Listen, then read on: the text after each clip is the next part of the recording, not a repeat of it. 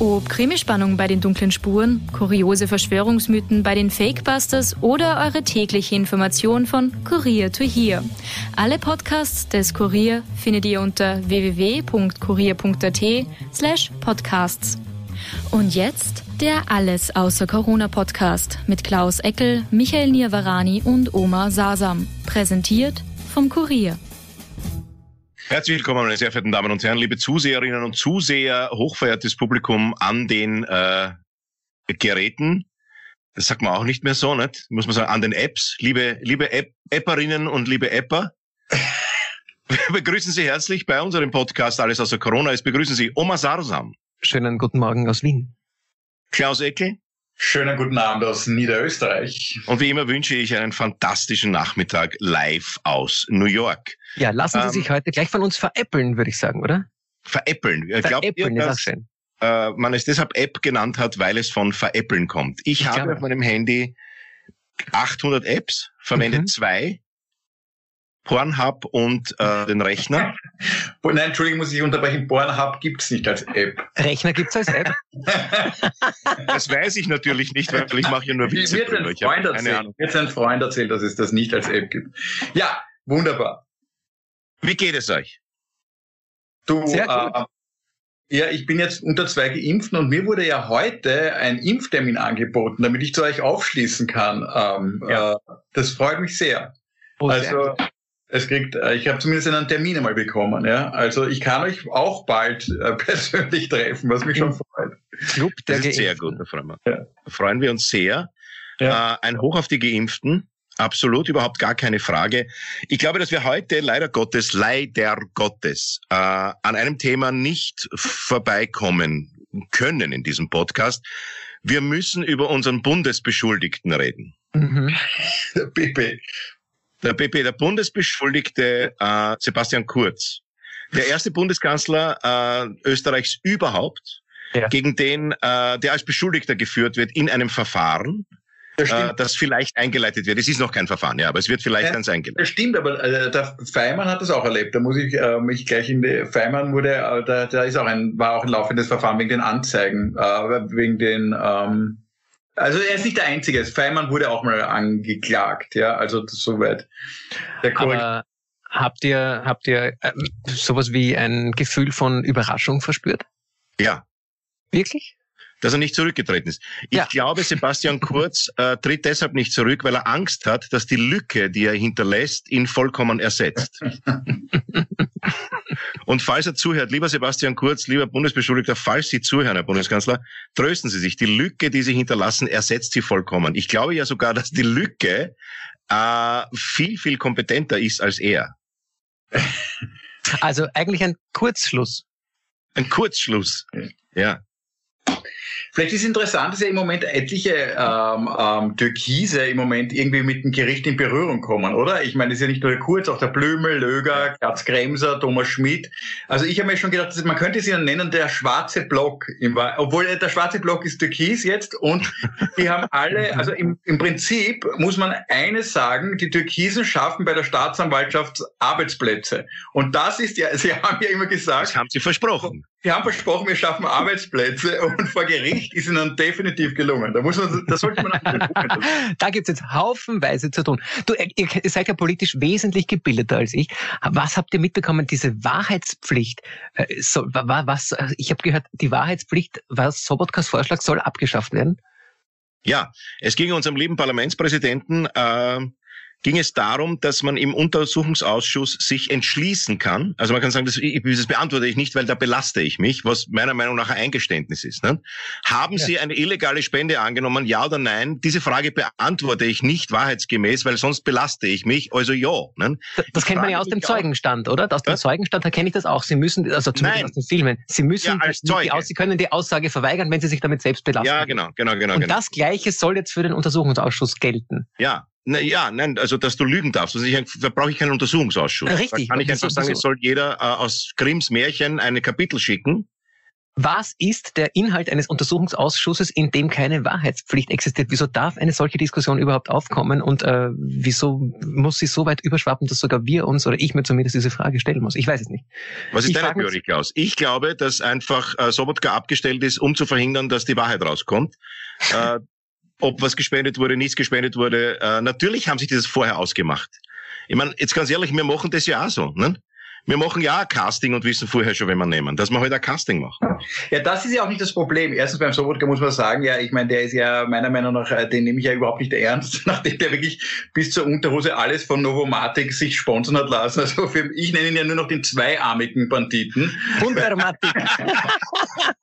weil den kann ich einfach nicht mehr ernst nehmen. Ja, ähm, aber es geht irgendwie, das ist ja wirklich interessant, was du gesagt hast. Wir haben eigentlich diese politische Besetzung, hat mich überhaupt nicht überrascht. Ich Nein, glaube, seitdem ich auf der Welt bin, höre ich nur, ich glaube sogar der Schrankenöffner beim Parlament wird politisch besetzt. Er ist drei Jahre roter und drei Jahre schwarzer. Also es geht Ja. wirklich bis zur Klofrau, muss der Parteibuch sagen. Das Einzige, was mich halt wirklich ärgert, und das muss ich zugeben, das ärgert mich äh, massiv, ist, ähm, dass das so getan wird, der neue Weg und wir verabschieden uns von diesen Machenschaften. Und es, es gibt dann noch dieses, wir zahlen ja auch noch eine Kommission, eine Objektivierungskommission und wir haben dann ein riesen Ausschreibungsverfahren und so weiter. Ja, ähm, Das passiert alles, das kostet alles Steuergeld und in Wahrheit ist es schon lange entschieden und wir werden heute währenddessen schön verarscht. Und ich ähm, habe ein Recht darauf, ein Staatsbürgerrecht, dass ich, wenn ich verarscht wäre, dann zumindest auf einem gewissen Niveau. Also, Das ich, und, das war, und das war Unterniveau. Also ich Dann hätte ich einen Satz für dich. Bald wird jeder jemanden kennen, der im Untersuchungsausschuss die Wahrheit gesagt hat. Gelogen, hat nicht die Wahrheit gesagt. Ich glaube, also dann kriegst du überhaupt, da kriegst du überhaupt ein Problem, wenn du einmal die Wahrheit sagst. Man weiß es nicht. Trotzdem, eine Frage, die ich euch stellen möchte, ist ja folgende. Alle, ich weiß, dieses Kurzbashing ist ja, das liegt auf der Aber Hand. es ist doch kein Bashing, es ist Nein, doch ein kritisches nein, ist Hinterfragen. Was ist denn kein Bashing? Nein, aber Entschuldige, Kurzbashing stimmt nicht, hast du völlig recht, aber diese Kurzwitze liegen auf der Hand. Auf Ja. der anderen Seite denke ich mir halt die ganze Zeit, was ist, was ist der Wunsch äh, der Kurzgegner, ähm, ist eigentlich, dass er zurücktritt. Was wäre, wenn er zurücktritt? Dann kommen Neuwahlen, kommen ganz sicher Neuwahlen. Diese Neuwahlen, und da könnte man mal lang drüber diskutieren, über das österreichische Volk. Man weiß jetzt, egal welche Zeitung, seine Umfragewerte liegen irgendwo zwischen 33 und 38 Prozent. Egal, ob sie für ihn sind, die Zeitungen oder gegen ihn. Das heißt, er wäre auf alle Fälle Nummer eins. Man weiß, die FPÖ ist schon wieder zwischen 15 und 20 Prozent. Die Grünen stürzen ab. Ähm, der waren dann ein paar Leute zu den Neos. Die SPÖ, die sucht eh schon seit äh, vielen Jahren ihre Selbstfindung und muss hoffen, dass sie ins Parlament einziehen darf. Und wen haben wir noch? Sonst haben wir niemanden. So, was kommt dann raus? Am Schluss kommt raus, ähm, es gibt eine schwarz-türkise Mehrheit. Die werden wieder sagen, aus großer Not, wir würden uns eh gerne Alternativen, aber es gibt ja niemanden anderen, kommen die zusammen. Äh, schwarz-türkise Mehrheit. Ich bin gleich fertig. Die- Die Führerschaft übernimmt der Heimbuchner, der war eh schon drauf, weil der Hofer Trau- darf nicht mehr, darf aber wieder den Infrastrukturminister spielen und den Kickel werden wir vielleicht im schlimmsten Fall wieder mal als Innenminister durchwinken. Der wird dann auf eine Corona-Demo gehen und sich vom eigenen Pferd verhaften lassen.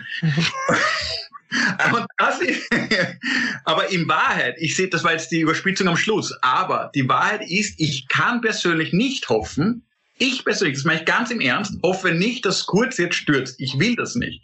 Weil ich sehe dieses Szenario als sehr bedenklich. Weil ich freue mich ehrlich gesagt, dass jetzt ein bisschen Umweltpolitik kommt. Ich finde das gut, dass dieses 1, 2, 3 Ticket kommt. Ich finde das sehr gut. Ich bin gut, dass es keine äh, weitere Landebahn am Wiener Flughafen gibt. Das sind lauter, es gibt vieles Projekte, die ich sehr begrüßenswert finde und die fallen alle weg, wenn wir jetzt, äh, wenn, wenn das passiert, was viele hoffen, glaube ich, langfristig.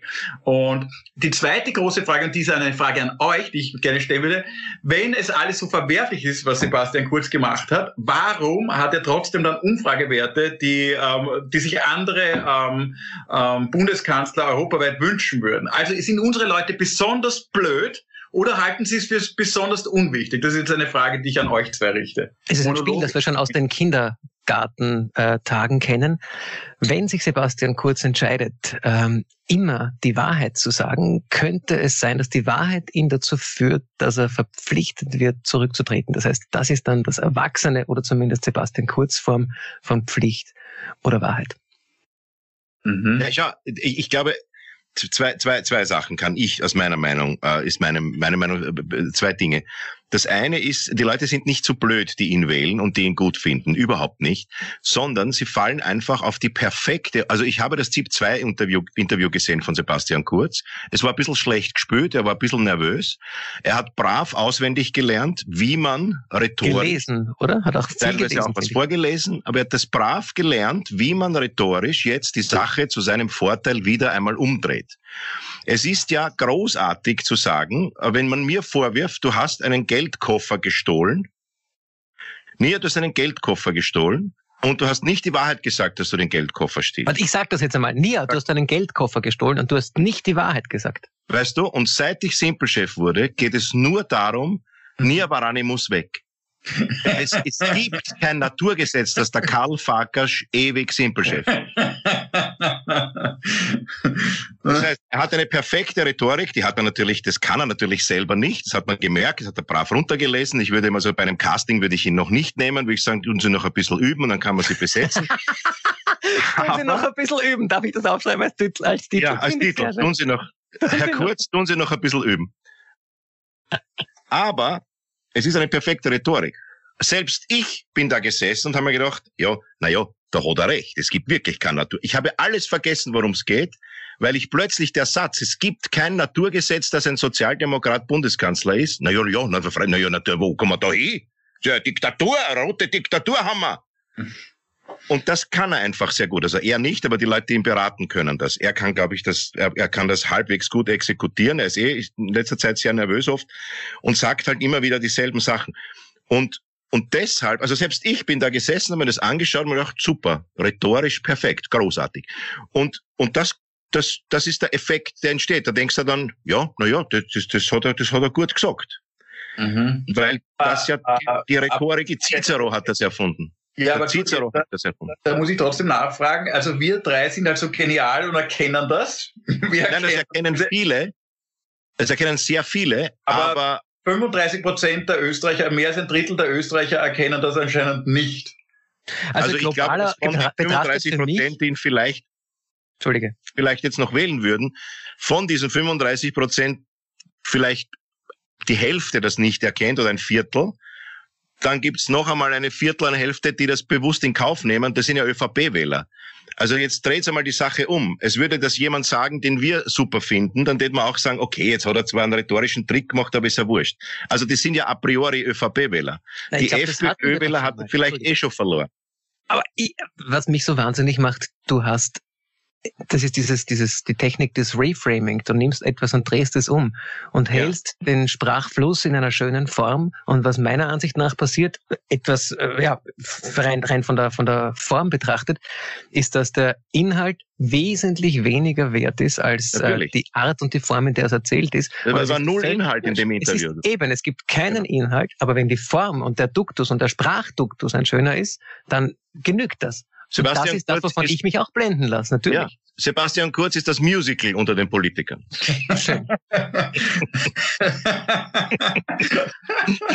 Glaubt ihr, wird es einmal ein Musical geben im Theater an der Ja, Wien, das Sebastian heißt? Also aber die große Frage, ist er mehr Elisabeth oder mehr das Phantom der Oper? Tanz der Vampire. Tanz der Vampire. Ja, das ist die.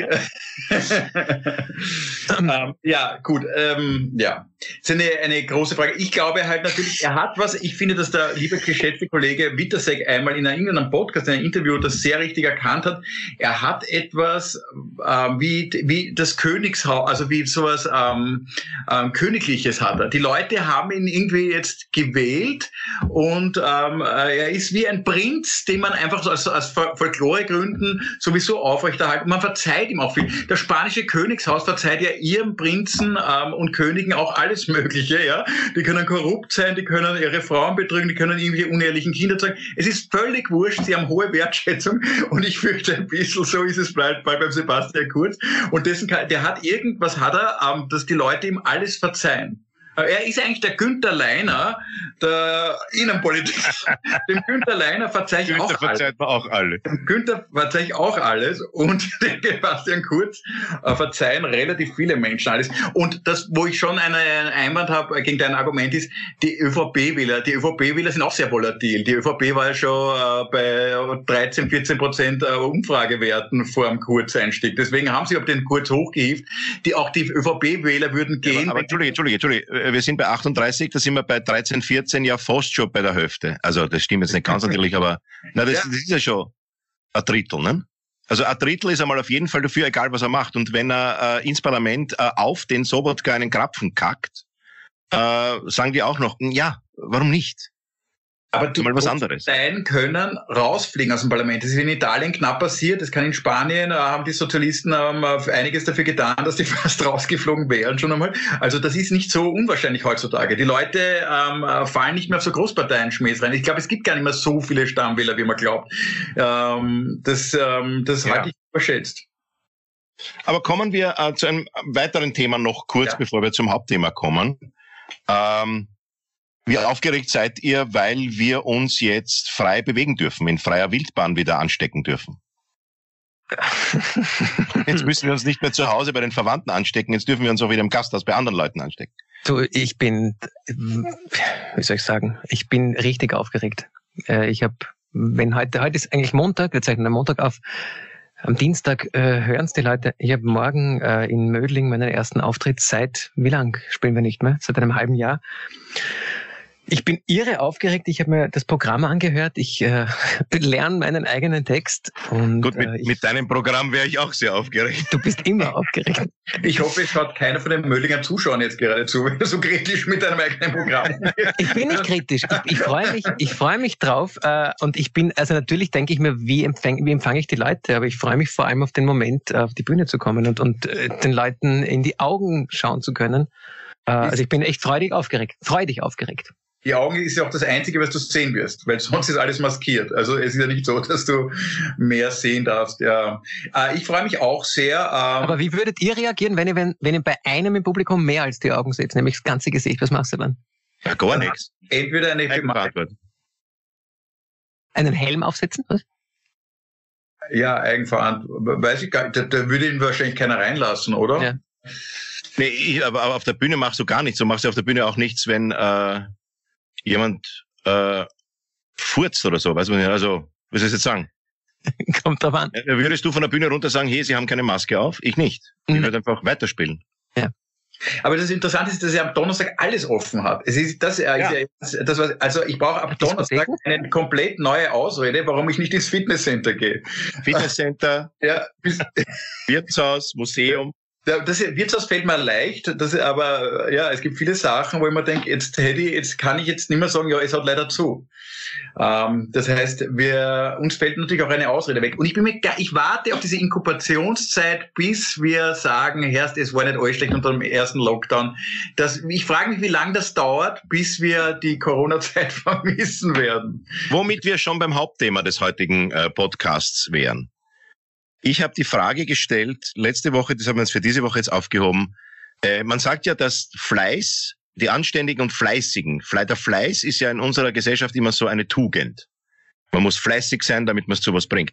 Und ich frage mich mittlerweile, ob Fleiß nicht eher ein Laster ist, äh, weil es eigentlich verheerende Folgen hat, wie viele andere Laster. Es führt zum Burnout, du machst dich selber fertig durch den Fleiß und unser Fleiß, weil wir so viel arbeiten, uns die Arbeit mit nach Hause nehmen und so viel Auto fahren und herumfliegen und ganz fleißig sind, äh, zerstören wir auch die Umwelt damit.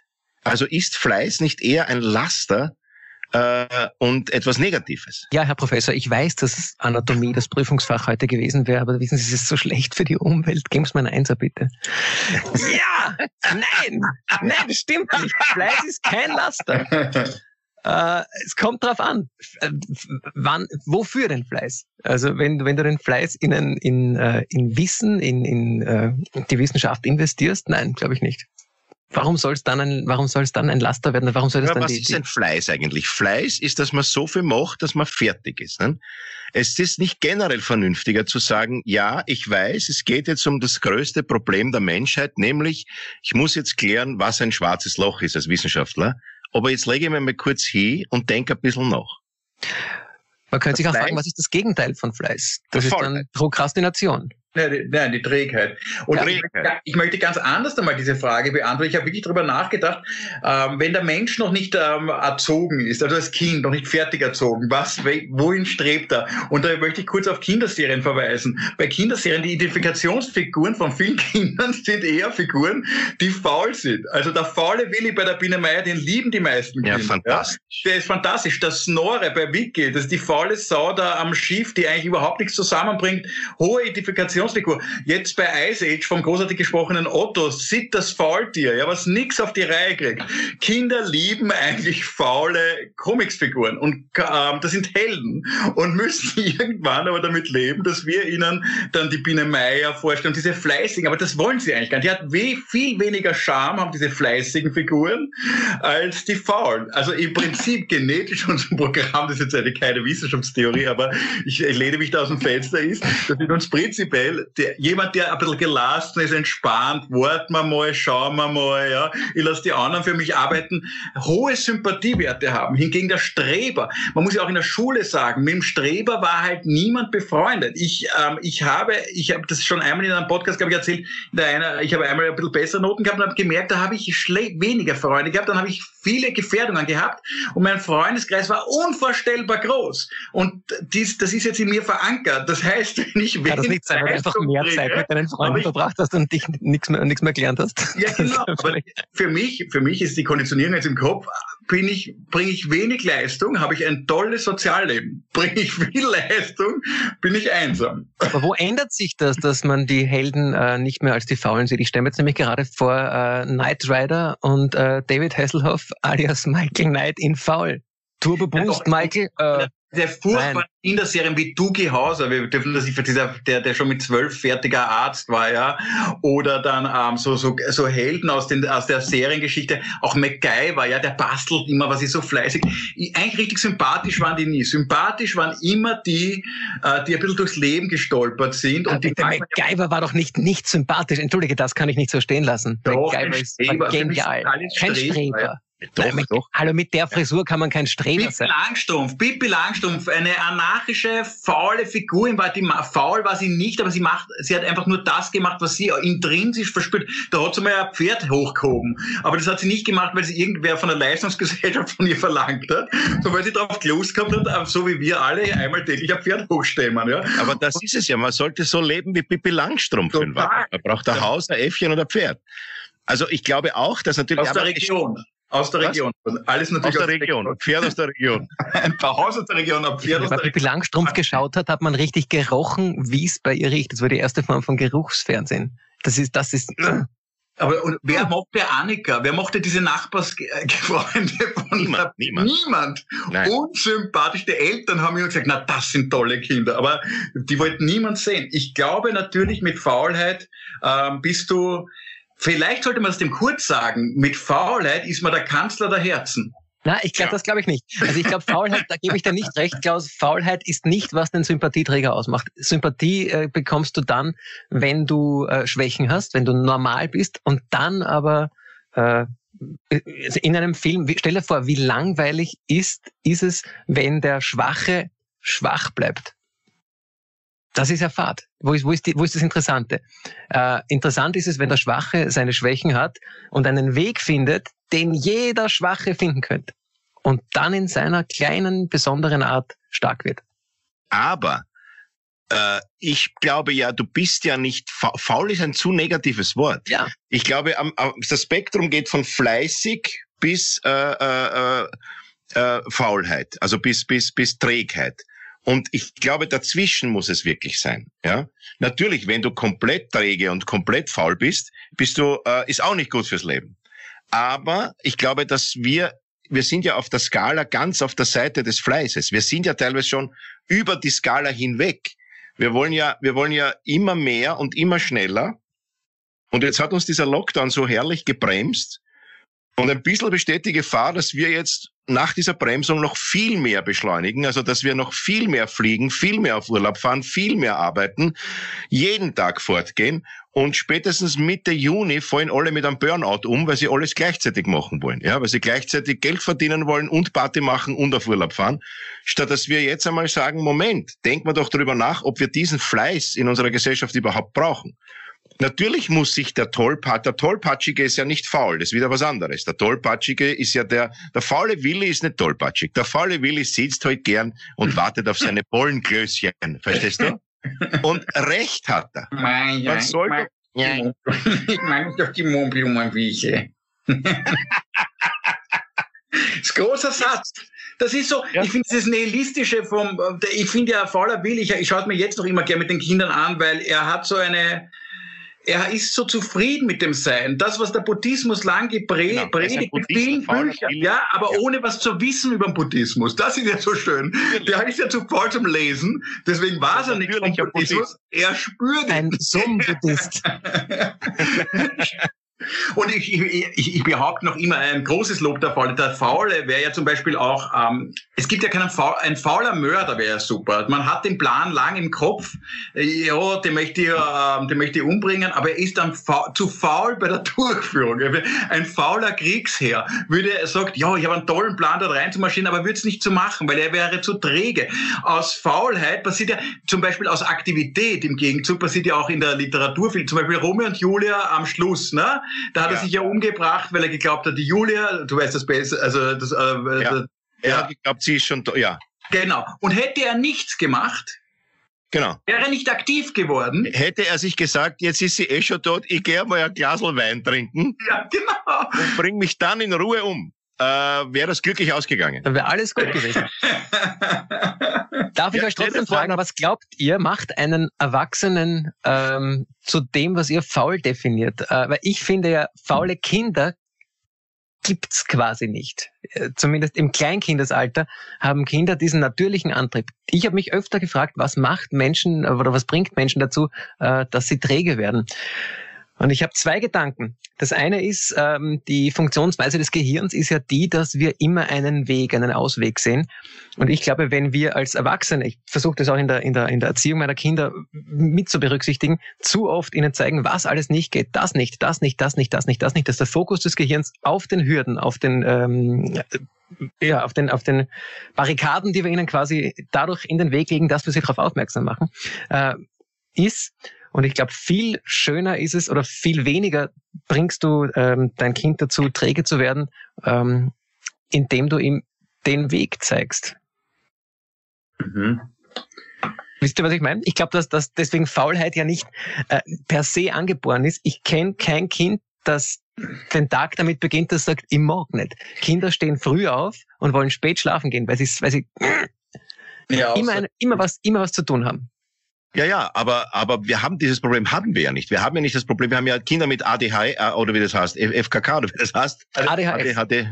Ich Wie bin mir nicht sicher, also ich bin mir gar nicht sicher, äh, da, Das heißt doch, ich mich jetzt aus dem Fenster. Ich bin mir gar nicht sicher, wie groß die Zahl äh, der, der ADHS-Kinder wirklich ADHS hat und was ADHS gen- genau ist. Ich habe sogar gehört, das wäre eine spannende Frage ans Publikum. Habt ihr das auch gehört, gelesen, ähm, dass äh, der Entdecker, der, der, der, der ähm, Defineur von ADHS ähm, kurz vor seinem kurz vor seinem Ja. Tod nochmal zurückgezogen hat, seine Meinung Ja. gesagt hat, er ist sich gar nicht so sicher, ob das so stimmt.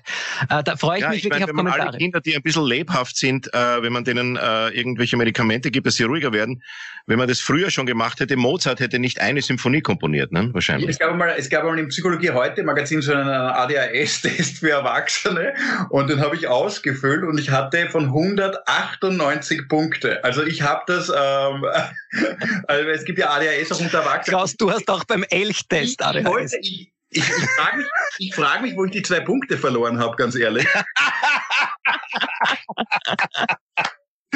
Da war ich wahrscheinlich so hyperaktiv, dass ich was Falsches angekreuzt habe.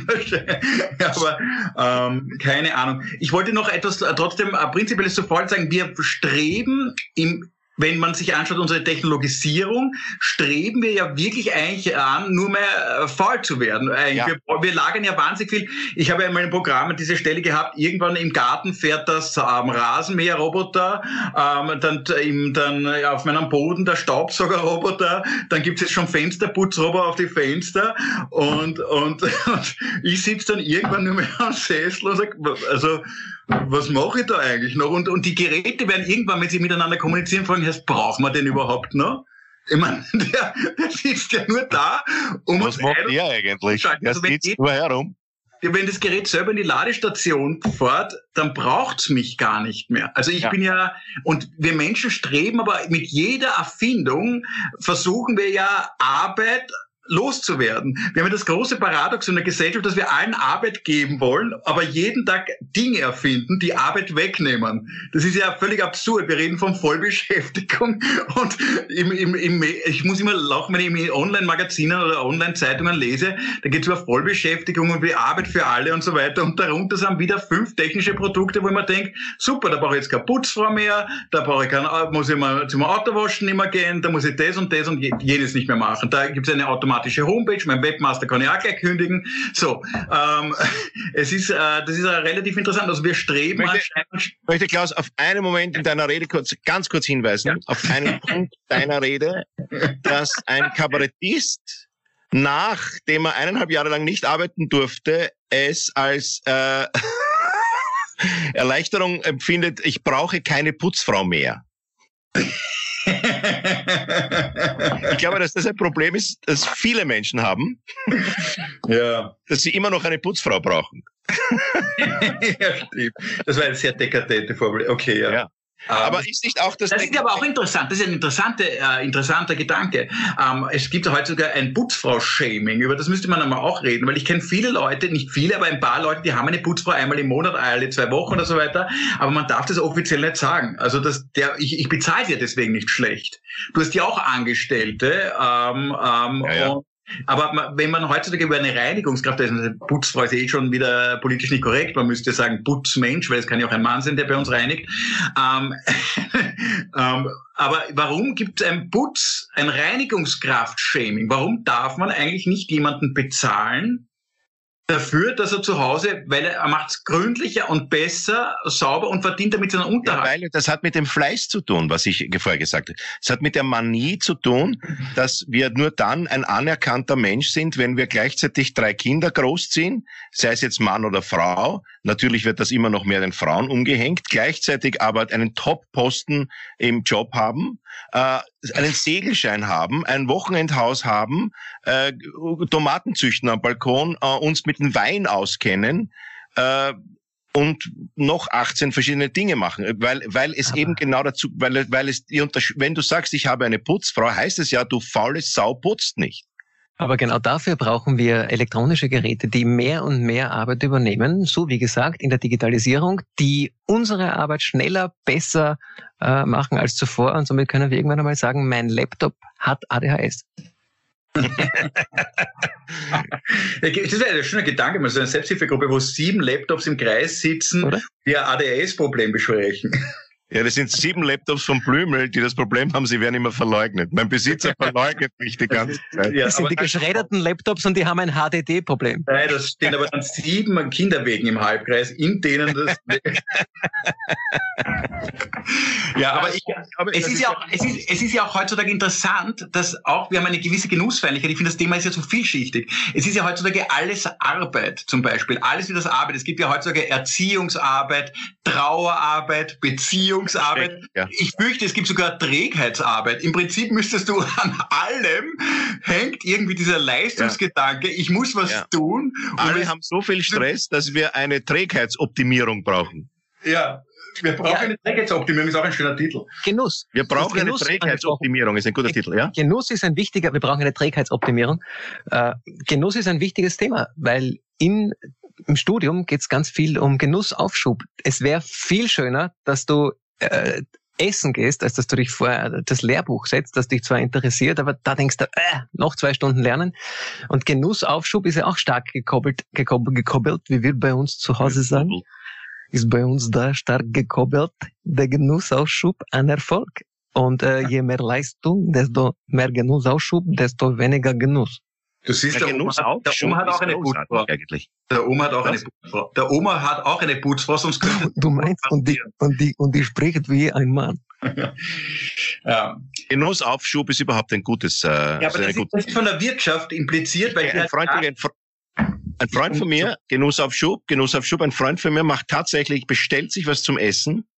Du siehst schon, wie ihm das Wasser im Mund zusammenrennt, wenn die das Schnitzel bringen. Und er fängt erst zum Essen an, wenn Wenn's alle anderen schon bei der Hälfte sind. Wirklich. Er wartet. Und ich sage immer, wieso isst du nicht? Na, ich freue mich noch drauf. Ich esse erst, wenn es grauslich ist. Das ist ja kalt. Also, ja. Ich esse erst, wenn es faul ist.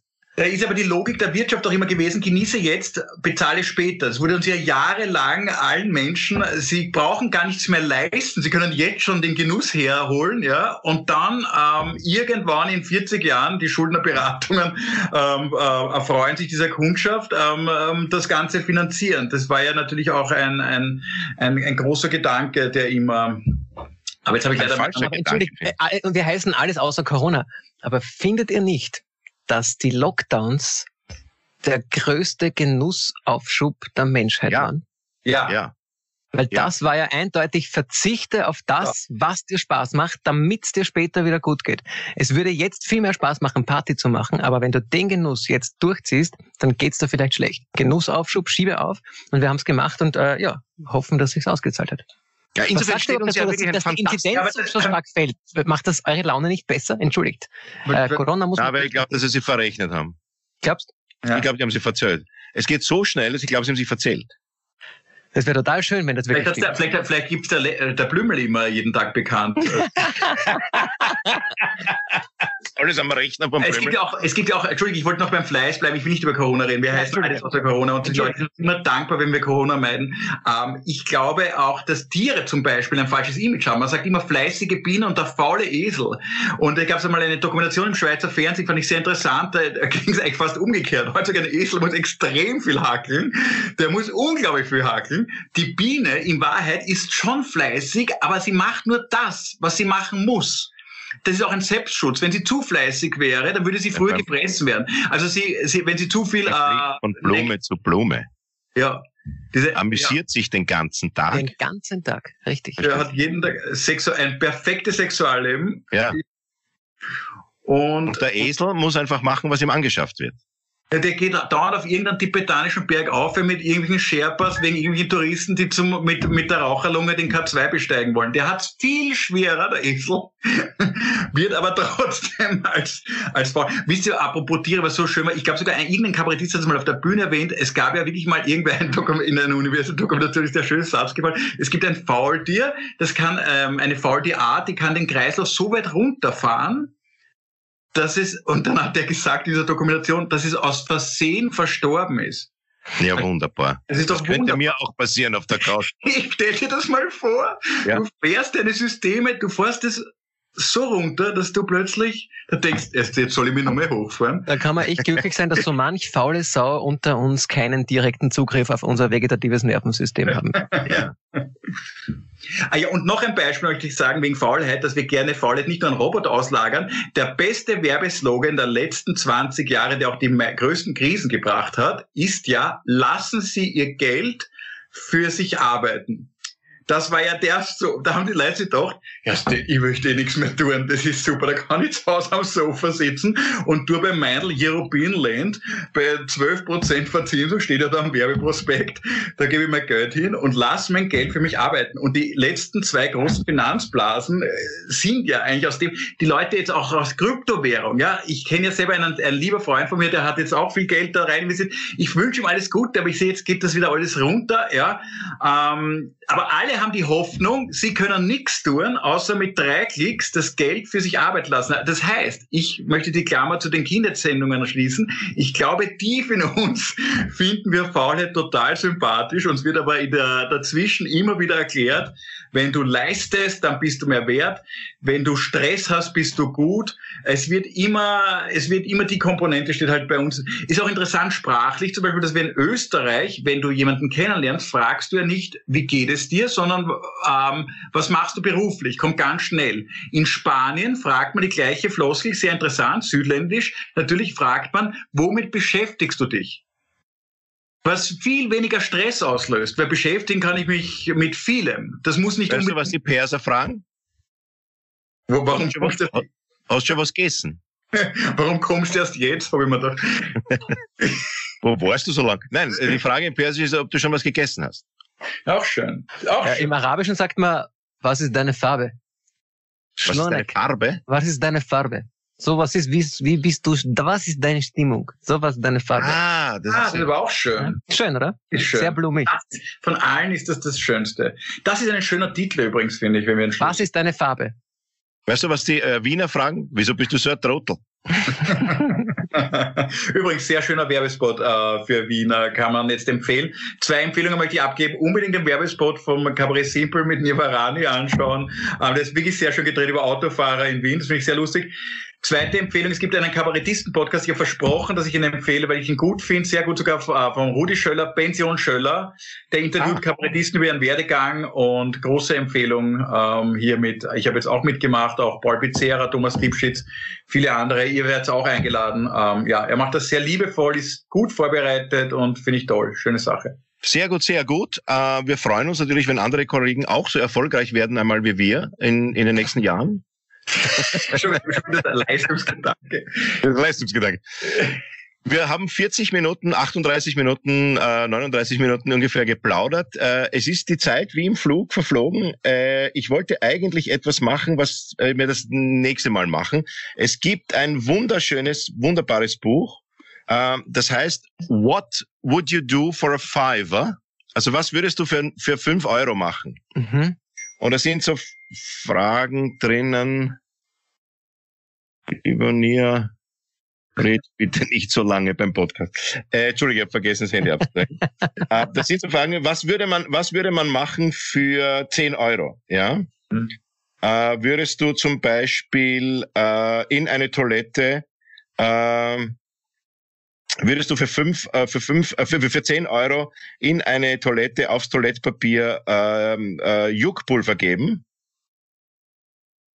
Äh, es selber, benutzen. es selber benutzen und dann warten, was die nächste Person tut. Also so, so heraus. Das geht bis, diese Fragen möchte ich euch stellen, es geht bis 500.000 Euro. Aber ich verstehe die Frage nicht. Ich gehe aufs Klo, du Juckpulver aufs Klopapier benutzt es und schau, was die nächste Person mit mir tut. Ich gebe dir mal fünf Euro, wenn du mir die Frage erklärst. du, das gibt alles so wie die Millionenshow für Arme. Es gibt hunderttausend Ich glaube, ich bin verlesen. Ich glaube, ich, nämlich, ich habe drei schon den Joker, ver- alle drei Joker verbraucht nach der zweiten Frage. Ich suche mir eine lustige Frage, das war vielleicht eine blöde Frage. Ich glaube, ich bin Ja, also das machen wir nächstes Mal. Sehr gut. Das machen wir das nächste Mal, ja? Nee, aber pass auf mal. Uh, For a tenner, would you put itching powder on a toilet roll, use it yourself and then leave it there for the next person? Ach so, on a toilet roll, also aufs ganze, auf die ganze Rolle, ja? Ah, ja. Für 10 Euro. Das ist ein klassisches Corona-Buch. Das ist irgendwie einem Kabarettist wahrscheinlich eingefallen, der auch keine Auftritte hat. Und Jake Harris hat das geschrieben. Also diese Fragen ist ein, ein, ein, ein Kapitalismus-Detektor. Äh, äh, Detektor. ah, Für wie viel Geld sind wir bereit, was zu machen? Würdest du für 500.000 Euro nie Ja. wieder mit Ja. einer Bettdecke, äh, ja, ja. du schlafst immer ohne Bettdecke? Ja, ja, ja. Ich habe ich hab schon vor der Frage Ende formuliert. 500.000 Euro, sag ich, Völlig geht nicht. Äh, Amputation hätte ich auch ja gesagt.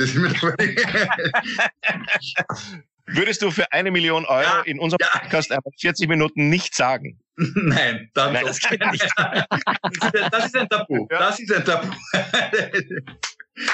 Darf ich was Tröstendes zum Schluss sagen vom, ähm, das sage ich, äh, was Tröstendes habe ich gelesen Herr vom, Klaus, sag du mal was. Voll vergessen, ja, bitte? vom Piet Glocke, was Tröstendes. Wer gegen den Uhrzeiger, Uhr, wer gegen den Uhrzeigersinn lebt, wird jünger. Ja, das ist gut. Ja, ist nicht wahnsinnig toll, aber es war ich vorher. Das ist nicht wahnsinnig toll. Hast du was Tröstendes, Omar? Ich habe nichts Tröstendes. Wer mit dem Uhrzeigersinn lebt, wird älter, meine Damen und Herren. Ja, äh, und äh, ich habe auch was Tröstendes. Wer keinen Uhrzeiger hat, weiß nie, wie spät es ist. Wir verabschieden uns herzlichst und danken äh, fürs Zuhören. Es verabschieden sich Omar Sarsa, Schönen Nachmittag nach Wien. Klaus Eckel ja, schönen guten Abend aus Niederösterreich. Und Michael Nevrani äh, wünsche einen schönen Vormittag. Alles Liebe. Bis bald.